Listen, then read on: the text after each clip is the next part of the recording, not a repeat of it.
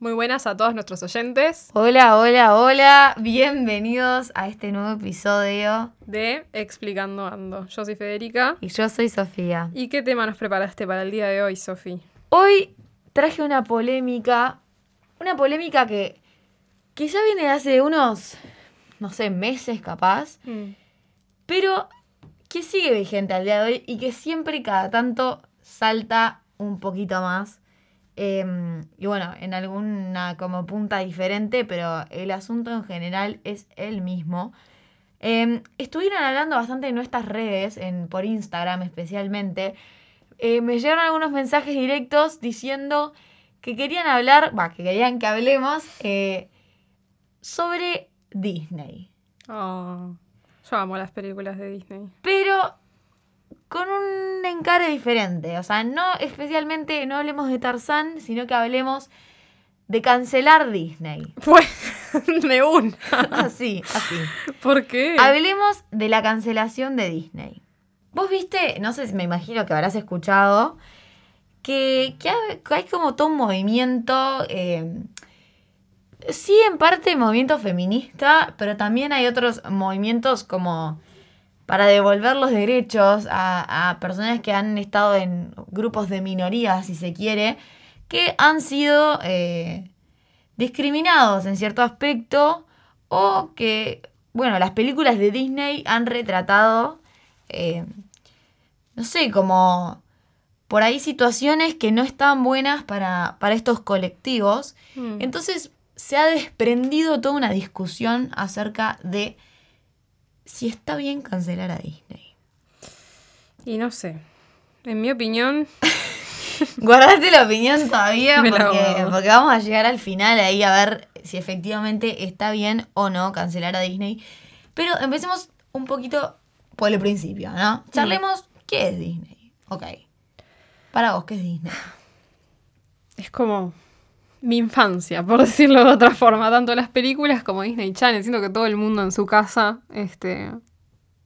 En algún momento... Primero que todo el mundo en algún momento vio una película de Disney.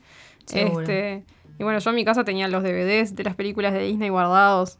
La verdad que es como mi infancia. Me decís Disney y me trae a mi infancia, no tengo otra palabra. ¿Sabes cuándo nace Disney? 1800. Bueno. Un poco. Disney, Disney Channel en sí Mm. empieza a emitir en 1983 en Estados Unidos. Ah, yo pensé que me decías Disney. no, Disney, en general no. Disney, Disney Channel, tra- la transmisión de las películas Ah, de Disney. ta, ta. Ah, tampoco tanto. No, no me voy tan atrás en el tiempo.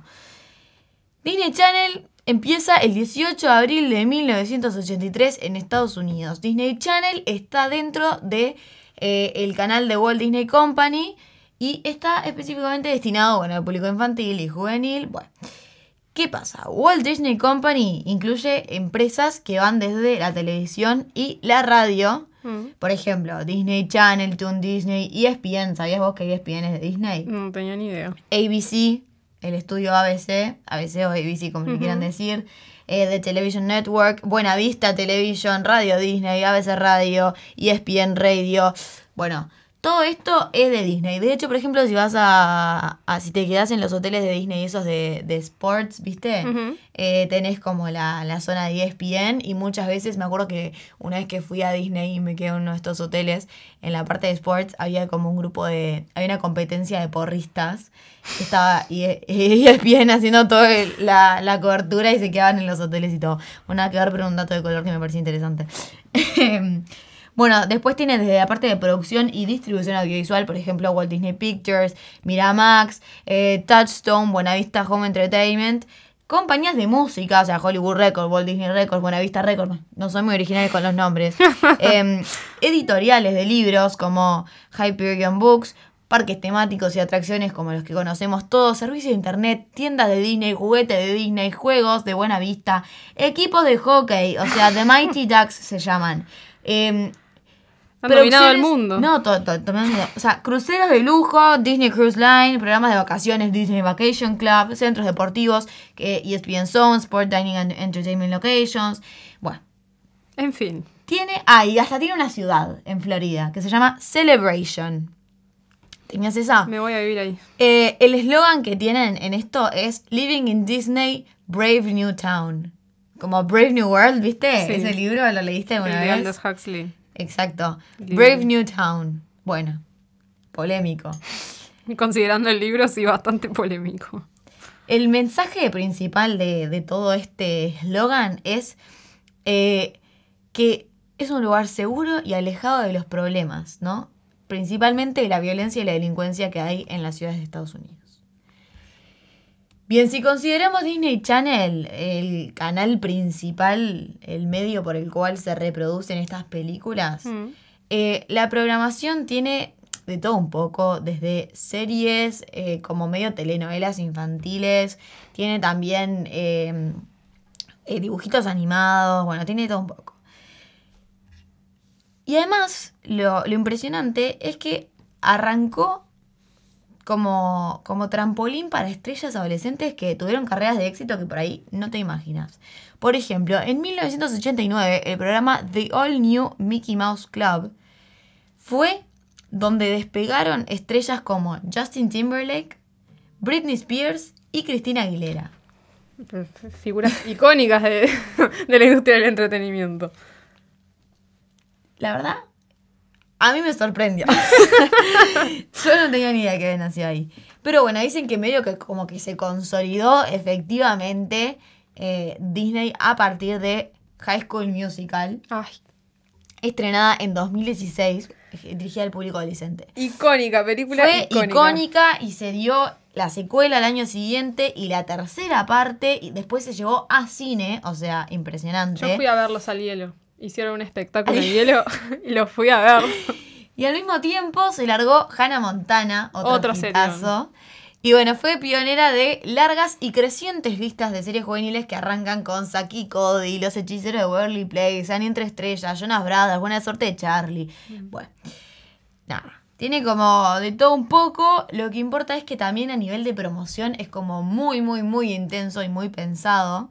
Por ejemplo, ¿sabías que todos los tienen un contrato? Por ejemplo, Apple Mm. tiene un contrato con Disney que los villanos no pueden usar los teléfonos con marca Apple. Entonces, solo los buenos de las películas pueden usar Apple. No me había dado cuenta. Nunca vi un teléfono Apple en una película Sí. de Disney. O bueno, computadoras Mac, digo, en general, Ah, como bueno. las cosas que son de marca Apple no pueden ser dadas para villanos. Esto en realidad es más de la promoción de Apple, pero me parece que, que es muy divertido como empezar a analizar, porque claro, es una industria en sí, o sea, digo, tiene como un micromundo adentro que hay tantas cosas a considerar. Bueno, cuestión es que eh, tienen de todo un poco, eh, si vos pensás, la, cuando entras a los parques de Disney, es un mundo diferente.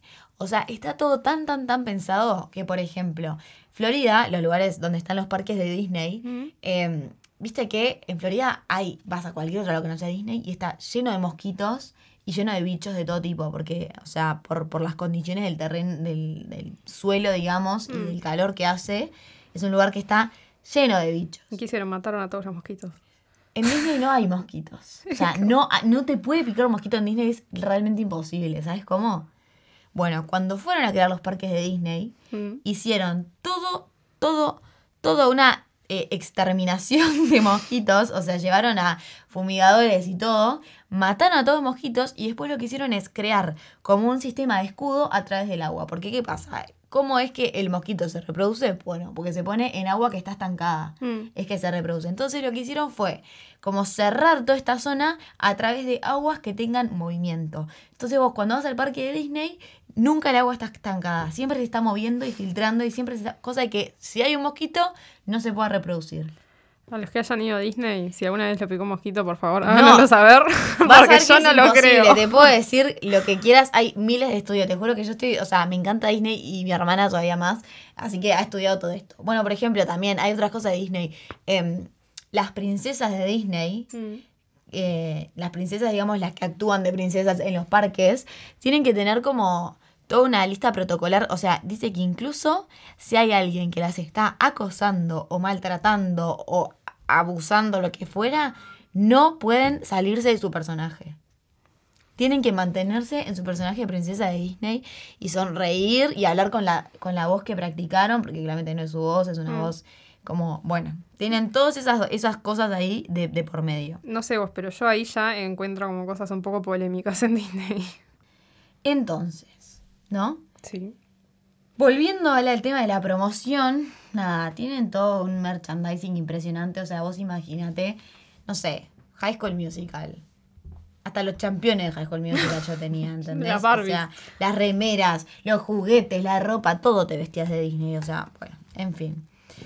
También tienen hasta inventaron sus propias fechas y festividades. O sea, porque más allá de Navidad, Halloween, San Valentín, Mm. Bueno, inventaron, por ejemplo, el Mago Octubre, que es un día en octubre, que es el día del mago, porque viste que medio que Mickey Mouse tiene como ese del Sí. mago. Bueno, está. La primera película de Mickey Mouse creo que fue algo como de mago, ¿no? Bueno, en ese sentido, bueno, tienen, bueno, el día del niño nace de ahí, aparentemente. ¿De Disney? Eh, por ahí, dice las, dicen las fuentes, no sé, me, me, me permito dudarlo, pero las fuentes dicen que sí. El Día de la Naturaleza, entre otros. Así que bueno. Y nada, esto, nada de lo que pasa en, en Disney Channel puntualmente es casual.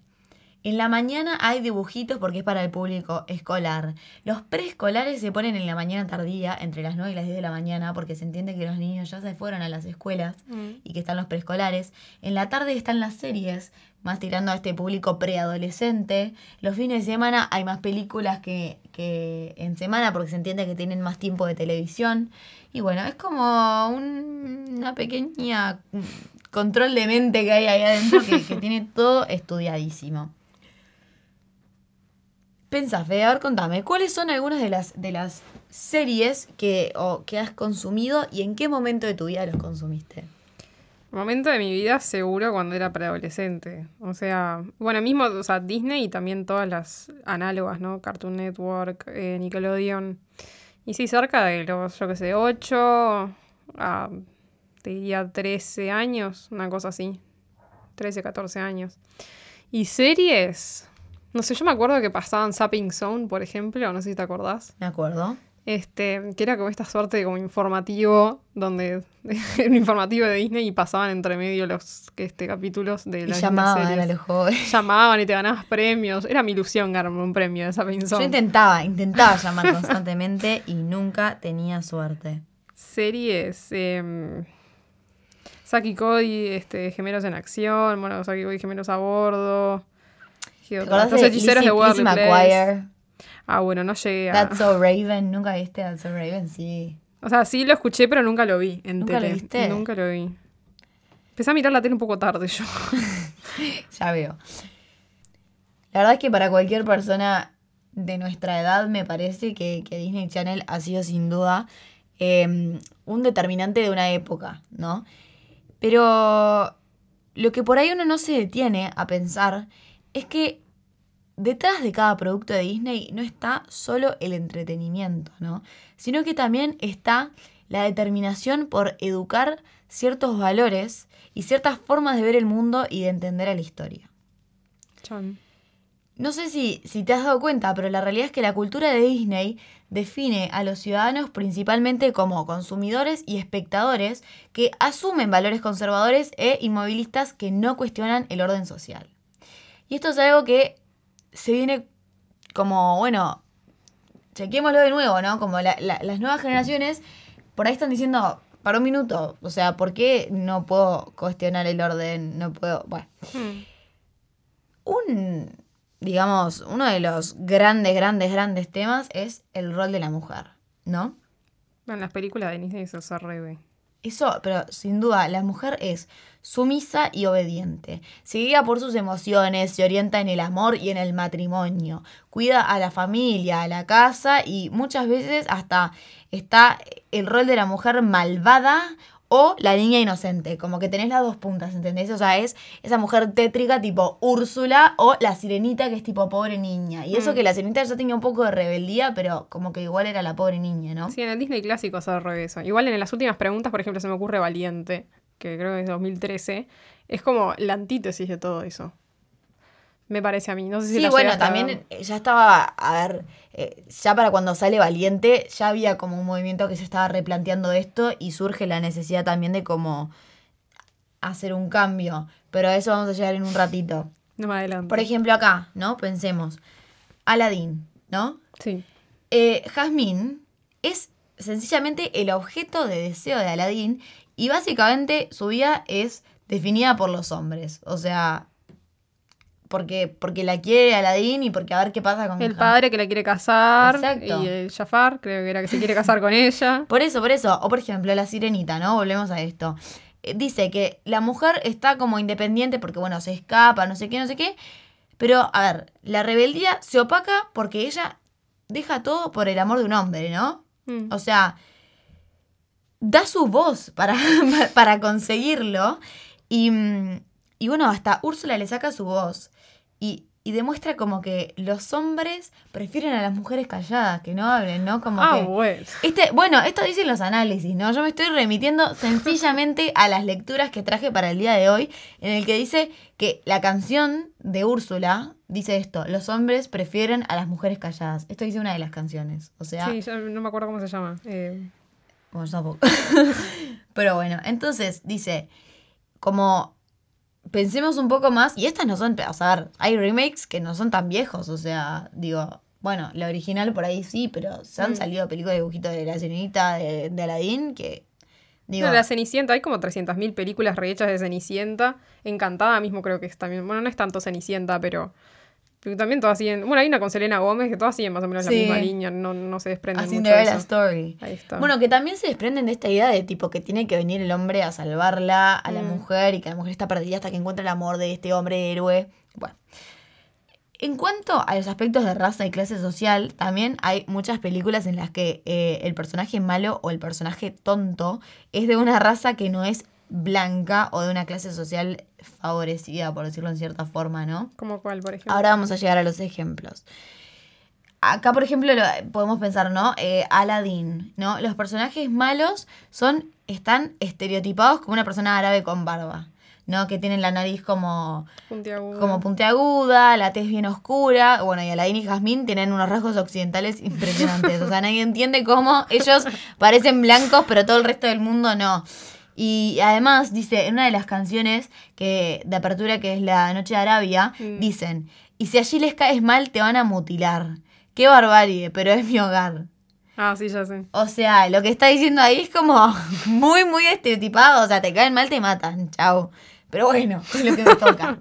¿No? Mismo también en El Rey León, eh, Scar, es, que es el malo, es mucho más oscuro que Mufasa. No lo había pensado. Entonces, bueno, y también dice que hay bastantes usos de diferentes acentos que están claramente estereotipados para determinar raza y clase social y distinguir a los buenos personajes de los malos o de los tontos. Ojo ahí. Ahora vamos a ir a los ejemplos también. Bueno, eh, en este caso, por ejemplo, decía como el cangrejo de, mm, de la sirenita. eh, Sebastián. exactamente Sebastián, tiene como, en, en la versión en español, tiene un tono cubano. Sí. Y Estaba pensando. ¿te diste cuenta? Es como, no, no me sale el tono cubano, no lo voy a intentar, pero es cubano. Y, y es interesante porque lo hacen como, es el tonto. Todo el mundo se burla de Sebastián, Mm. ¿entendés? Y casualmente tiene un tono mucho, o sea, no, no, contrato con el acento neutro de los demás personajes. O sea, él es cubano. O sea, Sebastián vino de la playa de Cuba. Así que bueno, nada, a chequear. Eh, una película que tiene mucho, mucho para analizar es Hércules. ¿Qué pasa con Hércules? Hércules tiene, básicamente, es todo lo que está mal de Hércules desde el punto de vista de, de este crítico, ¿no? Eh, bueno, para empezar, o sea, y, bueno, lo que, lo que decía este, este documento que me pareció súper interesante, que después si quieren eh, les dejo el link como para este... Sí, es como un estudio de tesis, no sé qué será un estudio de grado, que es bastante largo, pero bueno, en las redes me pueden decir si lo quieren y se los dejamos por ahí. Eh, lo que dice es que Hércules es eh, básicamente una como establecer y afirmar las políticas y reformas educativas de corte neoliberal y conservador, neoconservador, ¿no? Y lo que dice es que, por ejemplo, cuando Hércules le pide a Phil que, que lo entrene para ser un héroe, este le dice que no porque tuvo muchos estudiantes que fracasaron y que no fueron verdaderos héroes. Entonces, eh, nada, dice que solo quiere educar a los que valen, a los que están listos y que son capaces e inteligentes, ¿no? Y lo dice mismo en la canción que canta, que dice, probé con mil torpes, fue siempre una cruz. En este sentido, bueno, solo importa educar a aquellos que son inteligentes, ¿no? Bueno, también cuando arranca a, instruirlo, hace hincapié en que todo depende de cuánto se esfuerce el aprendiz, ¿no? Como esta idea de la meritocracia, o sea, bueno, a ver cuánto podés. Y bueno, aunque uno de los supuestos mensajes educativos de la película es la crítica a los que rechazan a quienes son diferentes, a Hércules lo hace diferente su fuerza. Y ese atributo es considerado como algo positivo que solamente necesita ser controlado, ¿no? O sea, no es que tipo, bueno, Hércules le faltó una pierna y lo logró. No, Hércules era súper fuerte, o sea, qué horrible. Soy súper, súper fuerte y tengo que aprender a controlarlo, ¿no? Como hasta qué punto estamos incluyendo a los que son diferentes. O sea, tengo un tremendo cuerpo, acéptenme, soy demasiado perfecto, ¿no? Bueno, por ejemplo, también pasa en, en La Sirenita que Arquímedes, ¿no? Mm. Lo, lo, discriminan por ser diferente, pero de nuevo, lo que hace es, o sea, es diferente porque es, es un científico, o sea, súper inteligente, ¿no? Como que hasta qué punto estamos considerando, es un atributo positivo en ese aspecto, ¿no? Entonces, bueno, dice que, que, que, en cuanto a los aspectos sociales más amplios, es interesante destacar un par de cuestiones. Por ejemplo, ¿no? La idea de este héroe masculino cuyo destino, cuyo destino es eh, luchar, ¿no? Repitiendo esta historia de, del gran héroe americano. Que, que bueno, donde los, los valores de la sociedad norteamericana están en él, ¿no? O sea, es en el poder individual y en el logro personal. Es el hombre que se hace a sí mismo, o sea, self-made man a toda costa, ¿no? Y él es el líder y como que el país va a ir adelante porque él los va a sacar adelante. Y bueno, por otra parte, también está eh, esta positividad de, de, las celebridades, ¿no? Que es la importancia de ser rico y famoso, ¿no? Eh, todo el comercio que se genera alrededor de estos famosos y el merchandise y los productos de mercado asociados a estas personas, ¿no? Mm. Y bueno, además, lo que dice este texto, que me parece que está bastante interesante es que, por ejemplo, lo importante en, en, las películas es la afirmación de que lo fundamental es la libertad, ¿no? Porque te recuerda de nuevo a los valores de la sociedad norteamericana, ¿no? Que es la libertad individual, el poder de elegir y el poder del consumidor para, bueno, elegir entre distintos productos, ¿no? Además, eh, hay también que resaltar que los mensajes relacionados con la peligrosidad de las ciudades con altos índices de criminalidad y la necesidad de que alguien imponga el orden mediante la fuerza. ¿No? Sí. Que si te pones a pensarlo, también se puede extender a mucho más. Hace no tanto eh, compraron a, a, Marvel, ¿viste? Mm. Eh, no sé si estabas al tanto. No, no sabía. Sí, sí, sí. Pero por ejemplo, ¿no? No sé, eh, Spider-Man, Iron Man, como que todos estos vienen, ¿no? A, a, salvar a esta ciudad que está como... Pero... A, Desamparada. Sí, sí, sí, totalmente opacada por el crimen y, y demás, ¿no? Entonces es, bueno, nada, un punto a considerar. Y ahora para ir cerrando un poco, ¿no? Voy a plantear un par de casos eh, recientes que, que salieron de mm, de, digamos, Disney. Plus cambió su política eh, en, en- en su servicio de streaming y borró cuatro películas clásicas. Las ¿Cuáles? borró. Me- tengo miedo de que estas películas tienen algo en común. La borró. Y, mm, y ahora, y explican un poco por qué. Dice que para los mayores de 7, o sea, no las borró completamente, las borró para los menores de 7 y para los mayores de 7 las puso como medio que en un sector así, no sé qué, en el que vos para verlas tenés que leer primero esto que dicen que son medias racistas, me da pa, pa, pa. ¿Cuáles Ah. son? Decímelo ya. Son Dumbo, Los Aristogatos, Peter Pan y los Robinsons de los mares del sur. Bueno, la última no lo ubico, pero ¿qué tienen de...? A ver, ahí te voy con cada una. Y dice así, bueno, Peter Pan, que se estrenó en 1953, Mm. fletada canceladísima porque mostró una escena de un grupo de indígenas nativos de Estados Unidos en una forma estereotipada que puede causar ofensas, ¿no? Un Porque momento. Ah, ¿los niños perdidos, no será? Me, Sí. me- me sospecho que es esa escena. entonces dice que también eh, se refieren a los nativos como los pieles rojas, que además están hablando en un lenguaje inteligible. Entonces lo que está diciendo es como el indígena, eh, no se le Mm. entiende nada, piel roja. Entonces cancelado.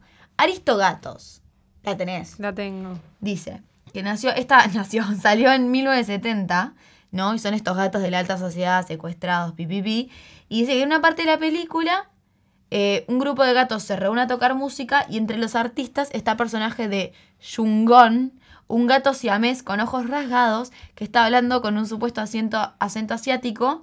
Y dicen que la imagen es racista porque caricaturiza a las personas asiáticas. Mm. Entonces, chao, se fue. Cancelado. Siguiente. Dumbo, estrenada en el 41, Oh. tiene una escena en la que muestra a un grupo de afroamericanos esclavizados con plantaciones del sur de Estados Unidos, ¿viste las plantaciones de algodón? Sí. Bueno, mientras que unos cuervos están en el primer plano de la escena, pa, pa, pa, es como medio su- subliminal Mm. que está, pero está. Así que chau Dumbo. Cancelado. Y después la de los Robinson de Mare del Sur, que son un grupo de piratas que se opone a la familia de Robinson, mientras que se muestran con caras amarillas o marrones y disfrazados con trajes exagerados, copetes, colas y túnicas y con maquillaje y joyas.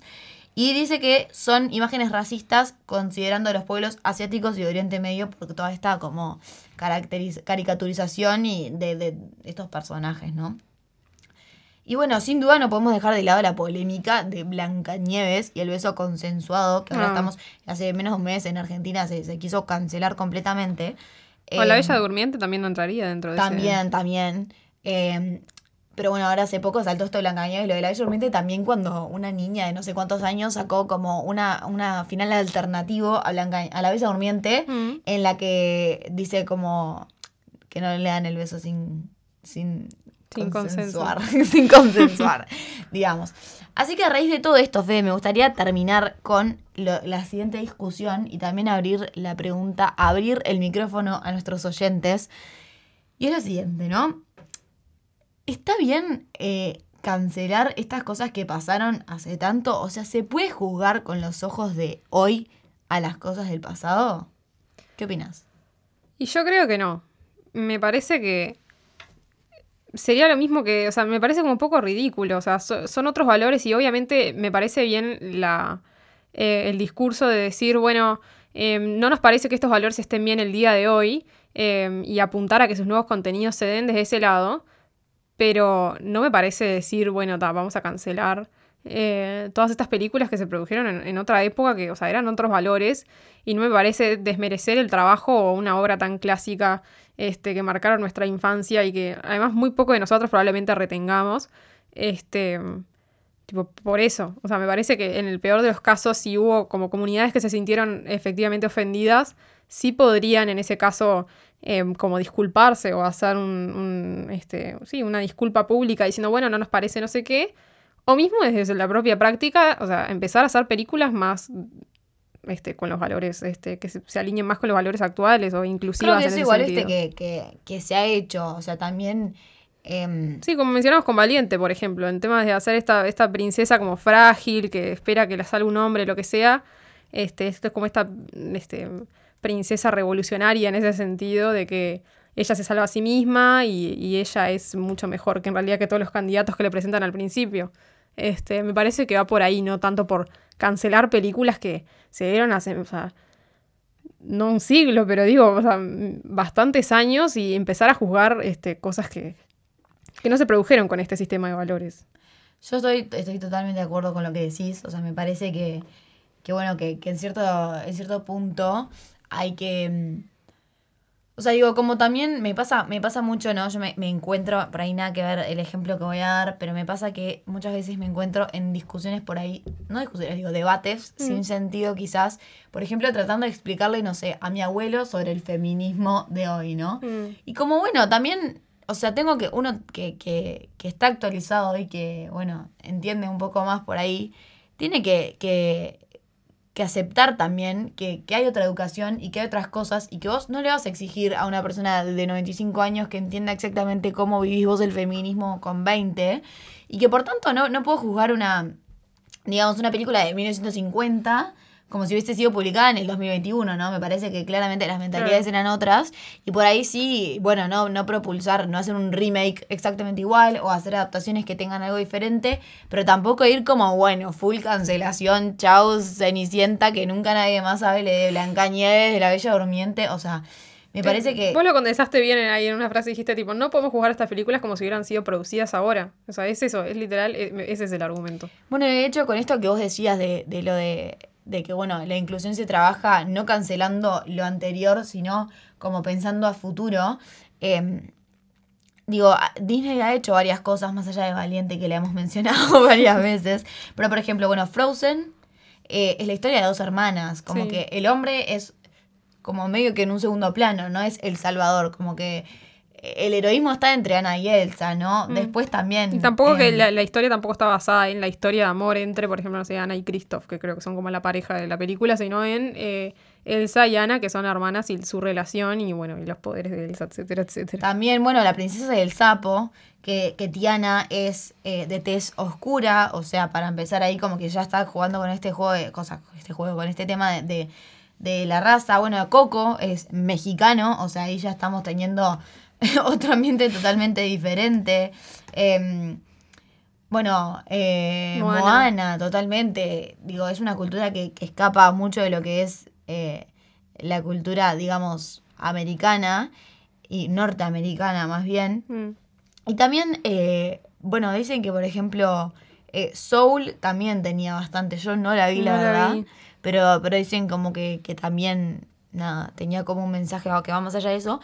Y, también vi que en algunos, em, creo que estaban haciendo algunos remakes de películas viejas y que le estaban dando, por ejemplo, em, no sé si era La Bella y la Bestia, que ahora uno de los objetos tipo la tetera, creo que era gay, puede ser.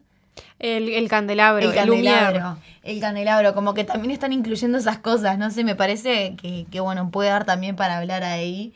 Eh, igual tampoco, o sea, me parece re bien que vaya por ahí, pero tampoco rozar el límite de, bueno, queremos ser súper inclusivos. Y, por ejemplo, lo de que dijiste tiene sentido, porque está, o sea, va con el personaje y de última no interfiere tanto con, el personaje en sí original. Eso está bueno, pero tampoco pasarnos. Bueno, también un poco hasta qué punto eh, es necesario o, que se fuerce esto, ¿no? Como, o sea, no sé qué tan inclusivo es si, si se trata de, de algo forzado, ¿no? No sé si estamos en la misma página. Pero bueno, nada, ya me parece que nos hemos pasado bastante del tiempo. Así que me parece que nada, si pueden dejar sus comentarios en Instagram, vamos a dejar esas cajitas de preguntas. Así. Mm, así nos, más o menos nos cuentan qué opinan de esto último que estuvimos debatiendo de Disney, si habían percatado este, estas cosas que mencionó Sofi o si se les ocurre alguna otra de películas que no hayamos mencionado. ¿Qué piensan? Eh, nada, capaz que saben de alguna cancelación más que haya surgido en estos días porque es muy posible. Y bueno, básicamente la pregunta que queremos hacerles es esa. Nos encantaría que nos dejen en, algún comentario eh, si les parece que, que se puede mirar con los ojos del siglo XXI, del 2021, al pasado, ¿no? Y juzgar en base a eso. Porque quizás hay muchos que digan que sí, y la verdad está bien, y nos encantaría escuchar también eh, sus justificaciones, sus, sus, fundamentos para esto, así lo podemos debatir. Y ya saben, como siempre, si les copa el tema, si quieren hablar más, podemos traer a más invitados y hacer una parte 2.0 y, y bueno, darle un poco más en profundidad. Así que bueno, dejamos el episodio acá por hoy. Eh, yo soy Federica. Yo soy Sofía. Y esto es Explicando, Explicando Ando. Nos vemos en la próxima. Chao.